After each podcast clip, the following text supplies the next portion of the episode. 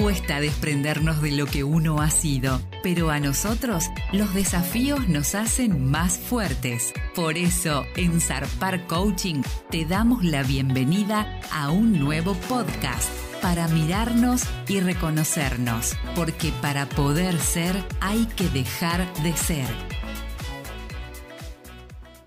Todo el mundo padece estrés.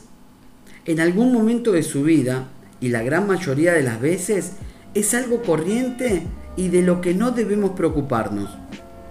Sentir estrés ante una situación nueva o exigente es normal. Sin embargo, para muchas personas acaba por convertirse en un problema cuando la situación se alarga en el tiempo.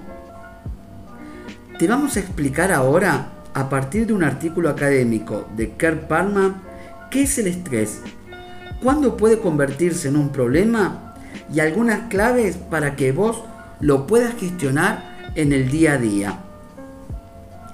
El estrés es el mecanismo por el cual nos preparamos para reaccionar ante situaciones nuevas, de gran exigencias o peligrosas. Se debe a la liberación de hormonas específicas, como la adrenalina y el cortisol, que son las que activa el cerebro para que esté más alerta. Tensa los músculos y aumenta la frecuencia cardíaca, entre otros efectos.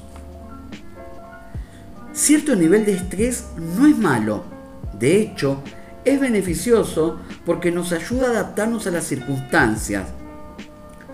Todo el mundo conoce esa sensación de cosquilleo cuando empieza un curso nuevo, un trabajo o un nuevo desafío.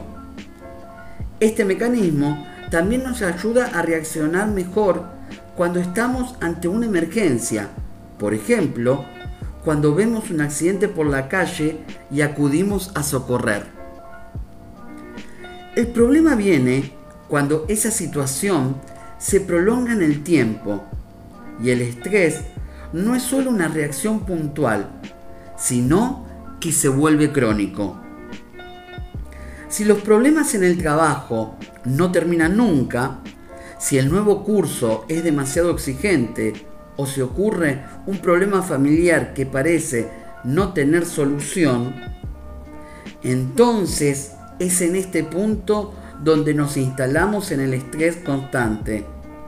Y aquí ya no proporciona nada bueno. El estrés crónico está detrás de muchos problemas que nos causan malestar, que afectan a nuestra calidad de vida y que incluso pueden llegar a enfermarnos. Muchos de estos efectos son conocidos, pero otros se pueden confundir con enfermedades. La caída del pelo y problemas en la piel, los dolores de cabeza y las contracturas, problemas intestinales como la diarrea, retorcijones, sensaciones de estómago cerrados, problemas de sueño, aumento en la presión arterial, cambio en el estado de ánimo, esto puede ser agitación, sensación de agobio, irritabilidad, tristeza, falta de motivación, problemas para concentrarse, tendencia a comer en exceso. Cada persona responde diferente al estrés, así que los síntomas varían mucho de una persona a otra. El común denominador es que el estrés aumenta el riesgo cardiovascular de obesidad, diabetes, depresión y ansiedad, por lo que no se debe tomar a broma. Ahora bien, ¿es lo mismo la ansiedad que el estrés? El efecto más directo y común de un estrés prolongado deriva en ansiedad, mientras que el estrés es la reacción de nuestro organismo cuando existe una circunstancia estresante, la ansiedad en cambio continúa aunque la situación estresante haya desaparecido. El estrés crónico puede desencadenar en ansiedad, aunque esta última puede aparecer sin motivo aparente. Vamos a verlo en un ejemplo, así podemos clarificar esto que estamos compartiendo. Una persona que haya tenido que enfrentarse durante meses o años a un problema puede acabar por desarrollar ansiedad que continuará incluso cuando todo se haya solucionado. Algunas personas a las que les puede pasar esto han tenido problemas económicos, han estado al cargo de un familiar enfermo o dependiente, han pasado por episodios traumáticos. En sí, las causas del estrés no siempre resultan evidentes. Muchas personas llevan una vida que consideran normal y sin embargo están sufriendo. Pero si se analiza con cuidado lo que ocurre en la vida de esa persona, casi siempre se puede encontrar un origen para su estrés. Una hipoteca que vence, problemas familiares, exceso de autoexigencia. Por eso, para gestionar el estrés, lo primero que debemos hacer es reflexionar y preguntarnos, ¿qué es lo que más me preocupa en el día a día? ¿Qué pensamientos ocupan más mi tiempo en mi rutina? Una vez localizada la causa, actuar contra ella será lo más efectivo a largo plazo. En ocasiones puede ser necesario acudir a un profesional para que nos ayude con esta labor.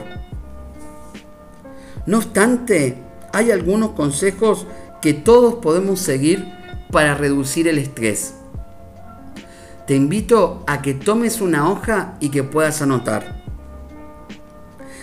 Es importante realizar algún tipo de ejercicio. La actividad física es muy efectiva para conseguir un estado relajado. No hace falta que sea muy intensa. Con un paseo diario puede ser suficiente. Evitar la cafeína, el alcohol o el tabaco. Todas estas sustancias son estimulantes que incrementan el estrés. Mantener los lazos sociales.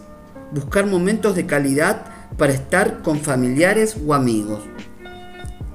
Aprender y practicar algunas técnicas de relajación, como la respiración profunda, el yoga o el tai chi. El estrés puede afectar a muchos aspectos de nuestra vida diaria y acabar derivando en una situación más difícil de controlar o incluso en una enfermedad. Por eso, pone freno al estrés crónico y te invito a que puedas empezar a mejorar tu calidad de vida. Ahora, quiero compartir con vos esta fábula que me ha llevado siempre a mucha reflexión en mi vida.